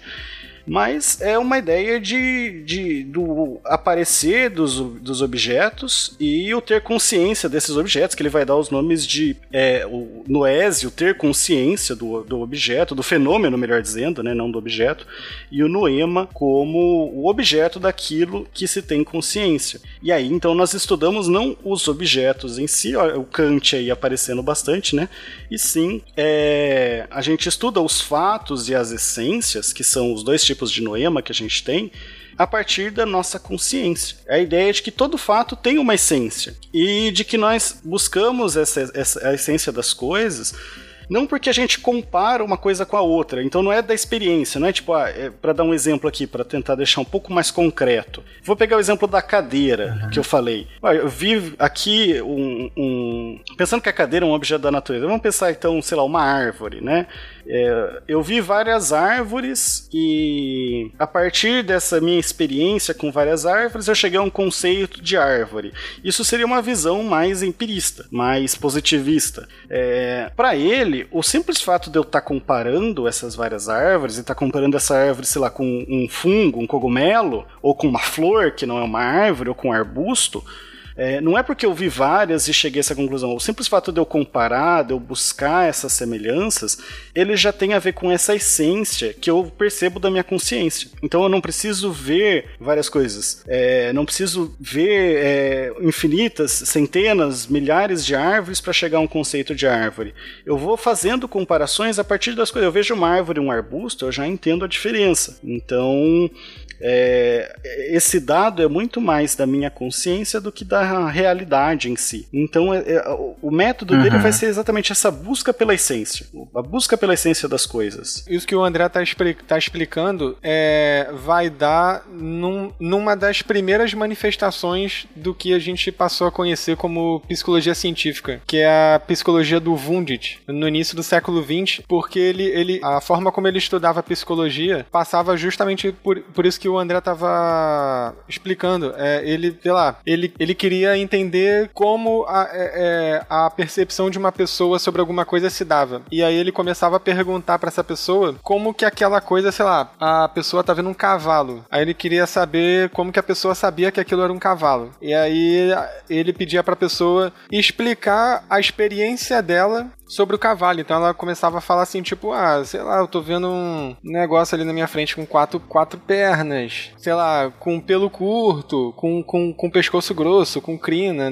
E aí a pessoa ia explicando quais as partes é, internas, né? As, as partes que eu tô falando é como a pessoa constrói internamente a imagem daquilo que ela tá percebendo no ambiente. E esse método, que é chamado de introspecção do Wundt, ele vem justamente justamente dessa crítica aí que o, que o André tá explicando. O que também, por sua vez, vai ser extremamente criticado, porque é uma parada extremamente artificial, né?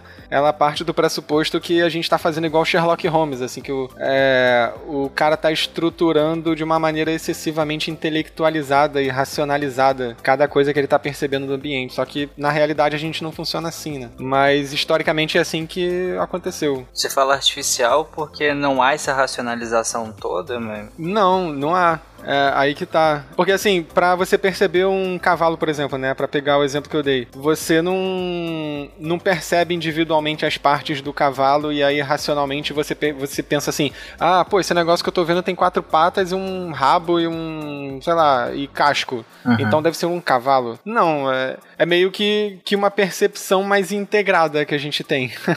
não é não é não é tão internamente elaborada assim. A gente geralmente elabora a posteriori se a gente for questionado, por exemplo, assim, tu viu um unicórnio e um cavalo, né? Aí o cara fala assim, pô, mas como é que tu sabe que aquele unicórnio não é um cavalo? E aí você começa a descrever a posteriori, de maneira racional, como você chegou à conclusão de que aquilo é um cavalo e a outra coisa é um unicórnio. Mas na hora que a gente tá percebendo, hum, a coisa entendi. não se dá de maneira tão elaborada tão racionalmente elaborada, entendeu? o, o, o, o Husserl ele vai inclusive falar que é, é uma intuição, ele vai chamar de intuição eidética, né? intuição da essência. É, você já tem essa, isso como uma intuição dessa comparação, por isso que não precisa da experiência. É, e a partir dessa ideia da intuição, a, a, a, racionalização talvez ele colocaria mesmo que vem depois, e ele vai colocar um método fenomenológico, que é a ideia de você ir variando. Você vai variando, ele chama o método da variação eidética, né? Você vai variando a, a coisa, tentando, bom, um cavalo, né? Um unicórnio. Se eu tirar o chifre, ele deixa de ser um unicórnio, né? Então você vai chegando aí na essência das coisas a partir da racionalização. Eu, eu falei da cadeira, né? Exatamente por causa disso. Pensava, bom, uma cadeira, é, sei lá, se eu reduzir o tamanho da cadeira, aumentar o tamanho da cadeira, ela deixa de ser uma cadeira? Não. Depende, né? Na verdade, depende do tamanho que eu vou chegar a reduzir, né? Mas se eu tirar o. Se eu colocar braço, encosto pro braço, ela deixa de ser uma cadeira? E se eu tirar o encosto? Ah, não, daí ela vira um banco. Então, eu com isso eu vou chegando na essência da coisa. Poderia pensar isso para é, biologia também, nas classificações. É, ele até usa um exemplo do Descartes na física, em que ele pensa a descrição de um corpo, né, uma coisa corpórea. Né, o que, qual que é a propriedade essencial da coisa corpórea? Se eu mudar a cor, se eu mudar o cheiro, aquilo deixa de ser corpóreo? Né, se eu tirar o cheiro, que seja, é, não. Então, o que que faz? Ele vai chegar na conclusão que a extensão, a, a ideia de que aquilo ocupa, é, ocupa um lugar no espaço. Então, por isso, é uma coisa corpórea. É, essa variação da, da essência das coisas, eu acho que ela vai acabando, acabar tendo mais lugar realmente no, na, na filosofia, no, no, em campos mais da, do que os positivistas considerariam metafísica, né? Porque aí você pode realmente ter uma base uhum. de discussão, de argumentação para definir definir as coisas. Bom, para fechar essa parte, vamos só elencar quais eram, a, sintetizar quais eram a, a, os, os, principais críticas né, da, da, fenomenologia, essa ideia positivista, né, essa ideologia, como você colocou aqui, a ideologia cientificista, né, que vem do, do positivismo, e aí a gente fecha essa parte. Então, assim, a principal crítica é que você, para a fenomenologia, você não separa o sujeito do objeto. Então, todas as pessoas, é, se lá no positivismo a gente falava, né, dessa pessoa de fora que consegue consegue olhar sem essas normas, a fenomenologia entende que isso não tem como você separar, que toda consciência que se tem sobre o mundo, que a gente pensa o mundo, é direcionado para alguma coisa. Então, assim, a, como todo objeto que existe no mundo é um objeto para as pessoas, né? Para a nossa consciência, para o que a gente entende de mundo. Então você precisa é, ao analisar essa, essa sociedade, essas experiências, essas leis, fazer essa relação entre sujeito e objeto, entre esse ser no mundo que está fazendo parte desse mundo e que são elementos que são inseparáveis. A fenomenologia vai criticar muito a questão de que a, a ciência ela perdeu o sentido quando ela coloca que só é científico aquilo que pode ser verificado, ou na verdade até a questão de, da experiência, ela tira a maior, maior parte dos problemas decisivos da existência humana, do sentido do mundo, os mistérios da realidade, aquilo vai ser tirado da. A importância daquilo vai sumir, né? Você, aquilo não é mais importante, não é mais relevante ser estudado. E aí cai num objetivismo, né? Tentativa de deixar a ciência objetiva cai num objetivismo, a ideia de que você pode resumir o mundo em fórmulas, em esquemas, em descrições da realidade mais frias, digamos assim. Então tem uma crítica social também, sociológica, talvez, nesse sentido. Uhum. É, até no uso da filosofia, né? Você terminou o tópico anterior falando do uso da filosofia como para transformar a linguagem em algo objetivo, né? Não necessariamente como a gente estava pensando em filosofia antes, né? É, porque o, a maneira como a gente pensava filosofia antes era vista como inútil mesmo, né? Não, exatamente isso, Tarek. É, você pensa Kant lá, pensando as regras morais, pensando o agir corretamente, né? Aqui não, a filosofia vai só esclarecer a linguagem. Bom, perfeito, gente. Acho que a gente fechou essa parte bem. E acho o próximo tópico você colocou é como epistemologia histórica começando com o Gaston. O que seria isso? A ideia de epistemologia histórica, é, na verdade, é um termo que é usado para tentar definir o, o, Gaston Bachelard, né? Que ele vai ser base para algumas questões que a gente vai ver é, no Foucault, no Popper, mas é, ele quebra um pouco essa ideia, ele começa a quebrar essa ideia de que o, o conhecimento científico ele vem acontecendo de forma cumulativa, né? você simplesmente vai conhecendo cada vez mais. E, não, ele vai trazer a ideia de epistemologia histórica exatamente que, ó, não, o conhecimento não é histórico, a ciência não é a histórica, a ciência tem história. Então é necessário você estudar a, a história da ciência para entender e entender principalmente que a ciência ela se dá por ruptura. Ela quebra com, com não vou usar paradigma aqui, né? Porque senão o, o com vai vir daqui a pouco ainda, mas é, uma, uma teoria ela se dá a partir de outra, mas também contra outra teoria, né? Ela se dá e aí ele já conhecia Einstein, por exemplo, na questão da relatividade é, para entender que muitas vezes, inclusive, você vai ter alguns que ele vai chamar de obstáculos epistemológicos, que são o que impedem essas rupturas epistemológicas, né, essa quebra com a ciência que a gente tem é, que é o, o próprio o, o, pensamento que ele vai chamar de anticientífico, que ele acha que ah, o, o cientista ele vai defender aquilo que ele conhece, aquilo que os preconceitos que ele tem, que vem inclusive da própria ciência ou da ideia de que um método é melhor que o outro, né? É, e, ou então no sentido pensando do Newton e do Einstein, né? A ideia de que espaço e tempo são absolutos, né? Então tem um preconceito que no sentido não de, é, de uma concepção que eu tenho, mesmo que seja porque eu estudei ali, eu conheço toda a física da minha época. Então, não, absurdo isso que esse cara está falando aí, de que tempo e espaço são relativos e que são a mesma coisa, né? Uhum. A minha interpretação, e aí você me corrige, mas é algo como se, se o método foi tão bem estruturado e o que eu faço, a minha hipótese, a minha tese, o meu experimento, ele tá tão dentro da ciência e isso é tão bem estruturado que algo que venha a questionar isso é automaticamente anticientífico, isso, né? É isso. É, para você, né? Mas para ele é exatamente o contrário. Para ele o que é anticientífico científico seria esse apego que você tem a, a, a esse método que para você faz todo sentido, é, que impede essa ruptura epistemológica. Isso seria um obstáculo. E não só isso, né? As próprias ideologias, porque para ele a ciência ela está inserida dentro de um contexto, é, dentro de, de ideologias daquela sociedade, de, do pensamento daquela sociedade. Então é preciso entender a ciência como algo histórico. E para ele a verdade científica é, ele vai definir verdade científica. Olha só, né? Até então a gente tem a ideia de que verdade, a, a verdade científica é universal e necessária, né? Para ele é um erro retificado. É um erro que você vai corrigindo e ele nem chega a falar que, por exemplo, a partir dessas retificações você chega mais próximo da verdade igual o Popper vai falar daqui a pouco. Uhum. Não, simplesmente você vai de um erro para o outro não é que ele fala que não vai também, ele simplesmente não aborda isso, tá? Ele não, não fala se a gente está chegando mais perto, se a gente pode chegar mais perto de uma verdade ou não. Mas o interessante, né, para sintetizar, é que ele quebra essa ideia de que a ciência é uma, um acúmulo constante de conhecimentos e isso vai ser bastante importante daqui para frente. Me convença.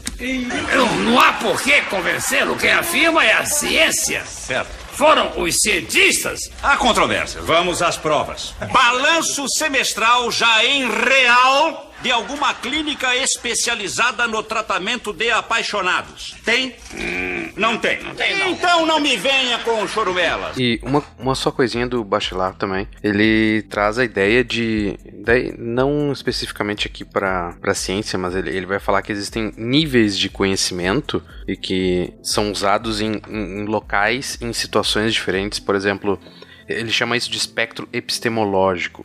E uma curiosidade é que o Bachelard ele trabalhou como ele trabalhou no correio durante muito tempo porque não era fácil para ninguém, né? Nem pra, pra físico, doutor. Tem boleto, né? Todo mundo tem boleto. Exatamente. Então, ele, com essa experiência dele no correio, ele viu que, mesmo as pessoas sabendo que tu, tu tinha que entregar uma, sei lá, X quilos de correspondência, e aquilo lá tava em várias cartas ou em várias um pacote só uh, os carteiros pegavam mais uh, os pacotes menores, porque eles achavam que tinha uma massa menor. Só que a massa já estava definida em X quilos, então aquilo não influenciava, entende? É os dois carros 80 km, quem foi mais rápido. Exa exatamente. É. Exa ah, eu posso levar esse, essas cartas aqui ou essa baita caixona. Mesmo os, os dois tendo o mesmo peso, ou não é a mesma massa, eles escolhiam uh, as cartinhas porque parece mais leve.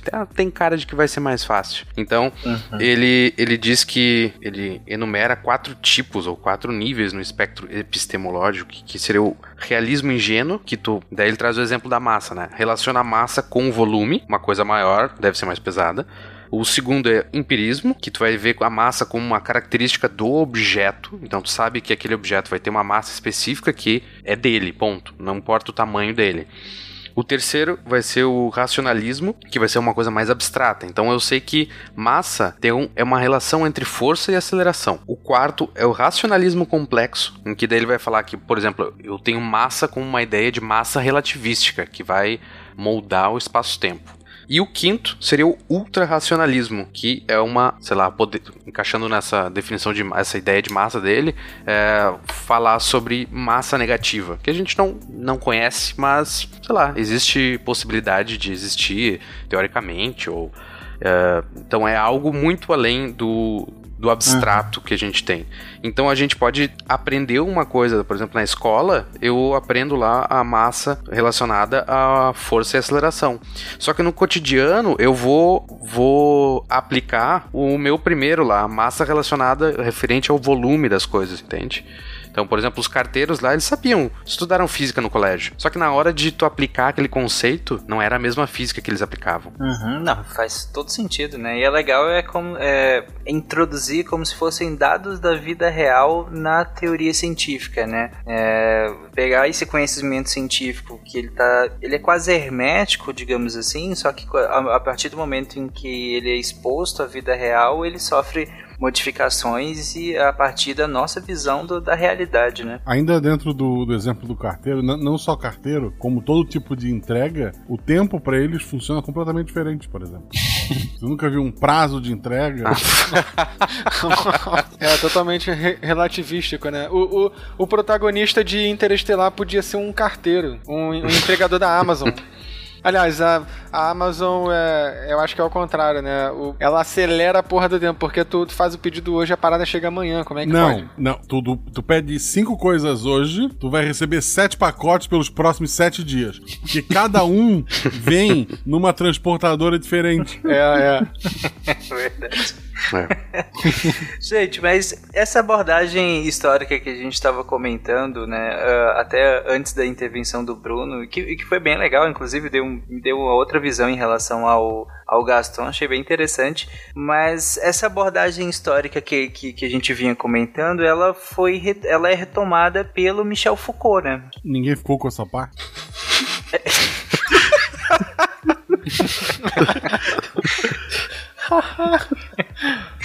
ok, essa foi boa. o Foucault, ele vai pegar bastante desse pensamento e ele vai trabalhar, ele trabalha muito a questão da, do, do poder, né? E aí ele pega a questão das estruturas epistêmicas. Essas estruturas epistêmicas, essa seria ali a ideia do conjunto do, das relações dos campos, dos vários campos de saber de, de, cada período, né? não só da ciência, então aí de novo a quebra com a, o pensamento científico. Essas estruturas epistêmicas, elas agem no nível inconsciente dentro desses, desses campos. Então, os campos, os discursos das disciplinas científicas, da ciência, eles são o conjunto da, daquela época, são a episteme daquela época. Né? Então, de novo, aqui quebrando um pouco com essa questão da, do conhecimento, se é histórico, né? se algo é, universal que, que simplesmente evolui. Né? E ele vai dar, vai trazer o, a questão, a disciplina que ele vai chamar de arqueologia do saber, que é exatamente o estudo desses discursos, o estudo dessa episteme, desse conhecimento, desse conjunto de conhecimentos é, dessa época e que, inclusive, não há um progresso histórico, uma sucessão de epistemes. É, é descontínuo, né? A ascensão e queda de uma forma de entender o mundo ela é, é, é descontínua, é, não necessariamente é algo que vem racional, é algo muito mais ligado com as, com as próprias relações de poder, de certa forma. É, e, inclusive, dentro desse conceito, ele quebra um pouco aquela noção do que ele vai chamar de ser humano, do, da forma como se pensa como um ser humano livre, pensante, porque o ser humano é um produto das estruturas econômicas, das ideias determinadas, da sua condição de classe, pensando aí principalmente no, nas ideias do Marx né? Ou pensando também em Freud, Lacan, é, movido por um inconsciente que ele não controla, que ele não compreende, ou mesmo é, pensando em Saussure, não sei pronunciar esse nome, é, que ele não é autor da, nem da estrutura, da linguagem que ele fala. Então, que ele não, não, não tem tanto o controle de si mesmo. Então, a, a própria estrutura das epistemes ela é mais descontínua do que os positivistas é, pensariam. Então, o ser humano seria só uma. A ideia que a gente tem de ser humano seria mais uma invenção do que, do que qualquer coisa. Se a gente for levar em conta, por exemplo, é, a análise de uma de uma fala, né, pegar os exemplos que o, que o André trouxe. Se a gente pegar a análise das regras de uma sociedade ou de alguém, de algo que alguém está falando, e a gente não considera o contexto, é, o significado para essas pessoas, não vai fazer sentido essa análise, porque aquela regra, da, da forma como está escrita aquela frase, por exemplo, ela pode fazer sentido em um grupo e pode não fazer em outro. Tentando dar um exemplo mais simples. Por vezes você vai ter uma frase que gramaticalmente ela tá correta, né? Você não tem nenhum erro gramatical nela, mas ela não tem sentido algum para a vida das pessoas. E por vezes você vai ter é, frases que são emitidas pelas pessoas, que são faladas nos seus cotidianos, que gramaticalmente não fazem sentido nenhum, que não seguem regra alguma, né, do que está é, é, pré-estabelecido como, como norma, seja, por exemplo, a norma culta, e que faz sentido para as pessoas. Então, eu, eu vejo muito o exemplo é, da linguagem, vamos colocar a linguagem da internet. Ela não precisa seguir uma uhum. regra específica, mas ela tem um sentido que está associado ali. Se esse sentido ele vai ser diferente dependendo do saber que essa pessoa tem, dependendo do tempo onde essa pessoa onde essa pessoa vive. Por isso que ele faz essa relação muito do saber e do poder também, para que eu possa compreender é, é, de onde vêm essas palavras, quais são os discursos. As pessoas em si elas não têm necessariamente consciência é, dessas falas. É legal isso, né? É, esses saberes eles, eles, de novo, eles não estão no vácuo, né? Eles dependem de todo uhum. um contexto, né? Uhum. Pra, até para serem funcionais, né? Até para terem um, um, uma aplicabilidade, digamos assim. Né? Uhum. Né? Uma forma legal da gente resumir a ideia de uma epistemologia histórica, independente até da gente estar tá falando especificamente do Foucault ou não, é que os autores que a gente agrupa dessa forma, eles não estão muito preocupados com critérios de demarcação. Então, tipo assim, o Foucault não está muito preocupado com, ah, esse conhecimento é científico ou não é? Ah, sei lá, isso daqui é uhum. conhecimento ou não é? Aquela coisa dali é ou não? A ideia deles é traçar é, quais os parâmetros sociais e históricos que tornam possíveis, é, que possibilitam a gente chegar a alguns, algumas formas de conhecimento. Então, por exemplo, mais do que, sei lá, vamos, vamos dizer que o Foucault fez uma arqueologia do saber da física, por exemplo. O Foucault não vai ficar discutindo se, sei lá, se a, se a teoria da relatividade é científica ou não, igual os caras faziam no início do século XX ele vai querer saber quais são as condições históricas de possibilidade do surgimento daquele tipo de questão que levou Einstein a propor a teoria da relatividade. Então é, é meio que um trabalho de historiografia das ideias, assim. Ele, ele vai dizer... É, sabe aquela, aquela frase, é, eu nunca sei se foi o Einstein e o Newton ou só o Einstein que falou que ele chegou mais longe porque ele estava apoiado nos ombros de gigantes. O Newton. Na verdade, é, é, essa frase é quase uma, uma brincadeira brincadeira do Newton com o Hulk, o, o Hulk né? Porque o, o Robert Rook, que era o, o presidente da Royal Society da época, e era um meio que de um desafeto do, do Newton, ele era bem baixinho, ah. né? Bem mais baixinho que o Newton. O Newton era arrogante e pra aí caceta, né? dizem né? que pode ter sido. Dizem que pode ter sido uma piadinha dele com o Robert Hooke. Mas com certeza foi. Mas sem querer destruir a frase para todo mundo, gente, vamos lá. Eu aposto que agora o Felipe achou que Hulk era o do filme. Porra, pior que eu achei mesmo. Eu demorei uns 3 segundos pra, pra fazer o. pra, pra, pra ligar gente... o disjuntor, assim, não. Não é? É o Hulk das molas. não, não. Esse sim aí, seria um gigante. Não, né? aí, aí eu fiquei pensando assim, ué, mas, mas nos Vingadores tinha algum Newton pra ele tá falando de Hulk?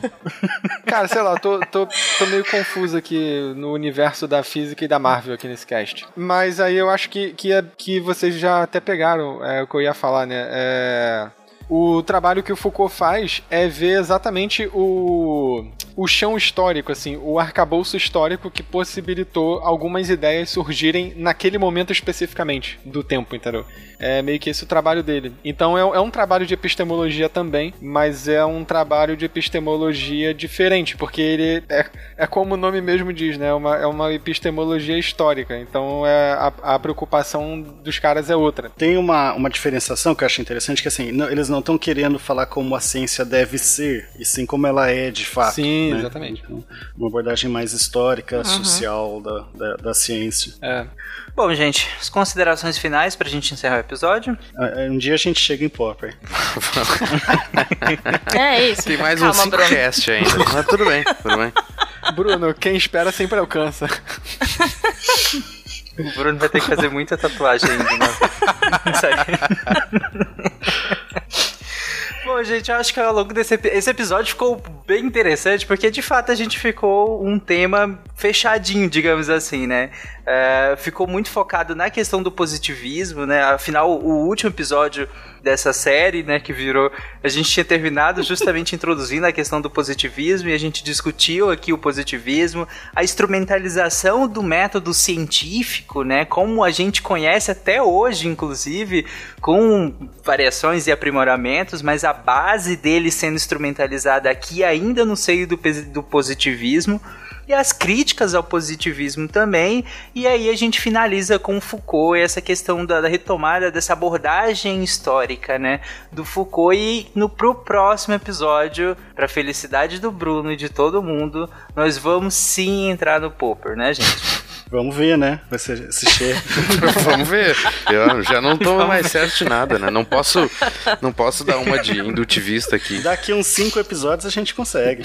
Exatamente. Não, mas eu com observando a, a natureza do SciCast como é, com, com toda certeza a gente pode deduzir que isso será feito no próximo episódio. Já ouvi essa. Você sabe que isso foi só porque o Bruno falou que era filme de terror, tem parte 2, né? Sempre tem a 3. Tem, tem a 3. Não é não, gente. É porque todo filme de sucesso tem várias. as- a gente sempre vai trabalhando em cima e vai criando novos, novos materiais. Guaxa, você quer encerrar? É isso. Que, que deu pra fazer, a gente fez. O resto ficou pro próximo. Que triste. Ok, Guaxa, tá bom. A, a- a essa hora é isso, gente. que deu pra fazer de feito. Foi quase uma crítica esse episódio, né?